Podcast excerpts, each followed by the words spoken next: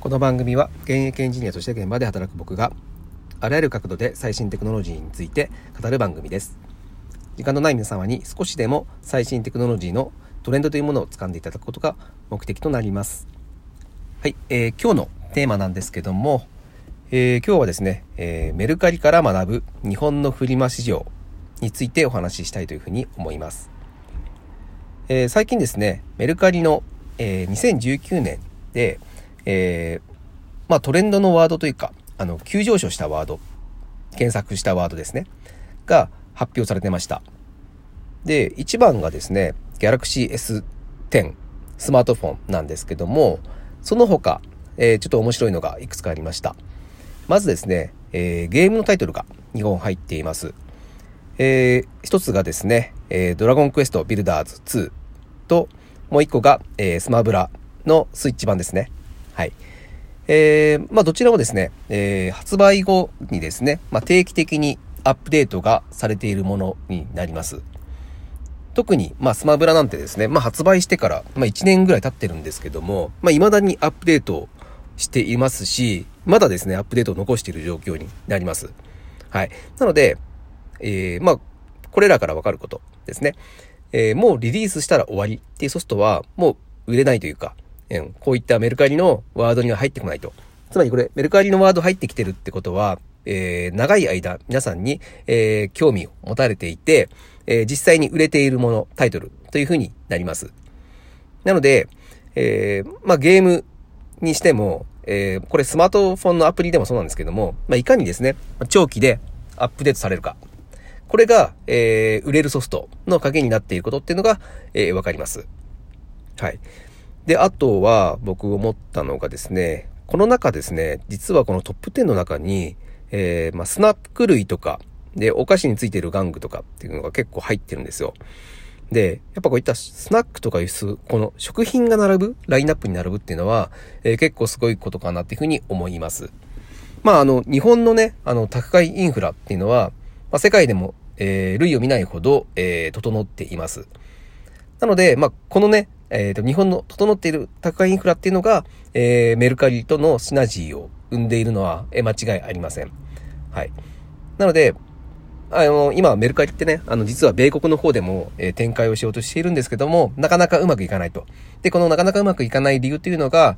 えー、この辺のね、えー、宅配インフラがいかに整っているかっていうことですね。まあ、あまりにも日本が良すぎるので、うん、米国で、えー、当然ちょっと、米国とは違うというところで、えー、ちょっとね、あの、難しくなっているっていうのが、えー、現状なのかなというふうに思います。うん。で、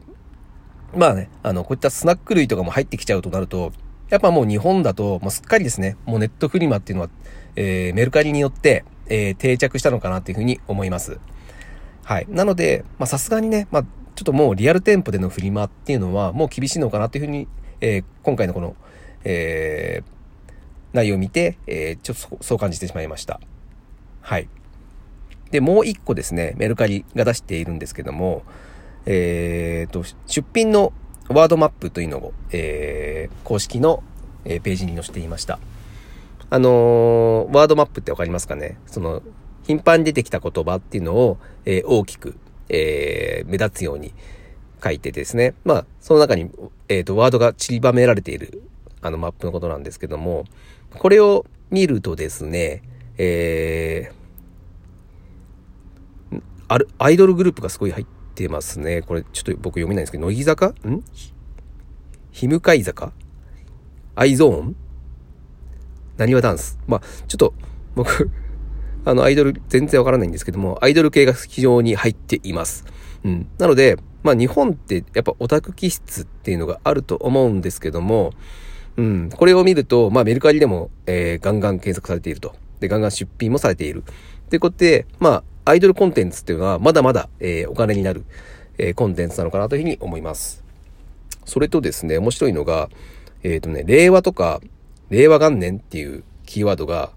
入ってます。うん、これ、何、何かというと、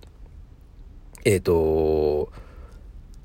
あの、令和というキーワードなんですけども、まあ、令和に関連した商品っていうわけではなくて、例えば、あの、令和記念セールみたいな、まあ、そんな、えっと、ワードを、まあ、タイトルにしているというのが、まあ、これが多くカウントされているので、ここに入ってきているということですね。まあ、つまりですね、これ、ここか思うに、日本では、えー、未だに、あのー、よくある閉店セールとかですね、あと半額祭みたいな、うん。そういった、えー、お得感ワードっていうのは、えー、日本人は大好きで、えー、それをつけることによって、やっぱ売れやすくなっているっていうのが、えー、ここから見て取れるというふうに思います。はい。まあ、この辺はね、あのー、実際、メルカリのこの実データで証明されているので、え、この辺はまあ、マーケティングの、まあ、知識として、まあ、これらは押さえておきたいなというふうに思いました。で、あとはですね、えー、っと、最近見たすごい面白い、えー、メルカリの記事を見ていてですね、えー、メルカリハイというものが、言葉が出ていて、これ何かと言いますと、えっ、と、メルカリを出して100円以下の利益でも出品する人っていうのが、えー、なんとですね、22%近くもいるそうなんですよ。あの、普通は、あの、100円の利益ですよ。な、そのために、えー、出品して、え、それをやり取りするコストとか、で、まあ、その、当然配送する手間のコストっていうのがかかるので、もうこれらを考えると、普通やらないと思うんですよ。はい。海外の人たちですね。ですが、えー、まあ日本だと、その、まあ理由としてですね、まあ、捨てるのがもったいないとか、まあ確か、あの、誰かの、あの、役に立つかもしれない。うん。それが嬉しいと。まあこういった理由を挙げているんですけども、えっ、ー、と、僕はちょっと、それは違うな、違うのかなというふうに思います。はい。で、このメルカリハイっていうのは何かというと、その、メルカリをその SN SNS のようにその承認欲求を満たすから、えー、メルカリハイ状態になっているみたいなことを書かれていたんですけども、この記事には。うん。うんまあ僕が思うに、その、まあ過半数これ、女性がこれを感じるそうなんですけども、あの、物の、物が、えー、売れた時のことが嬉しいっていうふうに言っているんですけども、多分ですけども、えー、人とのコミュニケーションが嬉しいというふうに感じてるのかなというふうに僕は思いました。えっ、ー、と、これやり取りを、メルカリのやり取りをしているとわかると思うんですけども、えっ、ー、と、迅速な対応してくれてありがとうとか、あと、値引きしてくれてありがとうとか、まあ送った後に必ずその、綺麗な商品をありがとうみたいなね、あの、そういったメッセージのやり取りをあるんですけども、まあこういった、まあ人から感謝のフィードバックをもらう体験っていうのは、まあある意味でもう中毒性になっているというのが、えー、感じられます。はい。まあ、これから感じるところなんですけども、えー、まあ、人がね、その気持ちよくなるフィードバックをいかに生み出せるかっていうのは、まあ、これからのサービスの設計の、えー、鍵になるのかなというふうに、えー、僕は考えました。うん。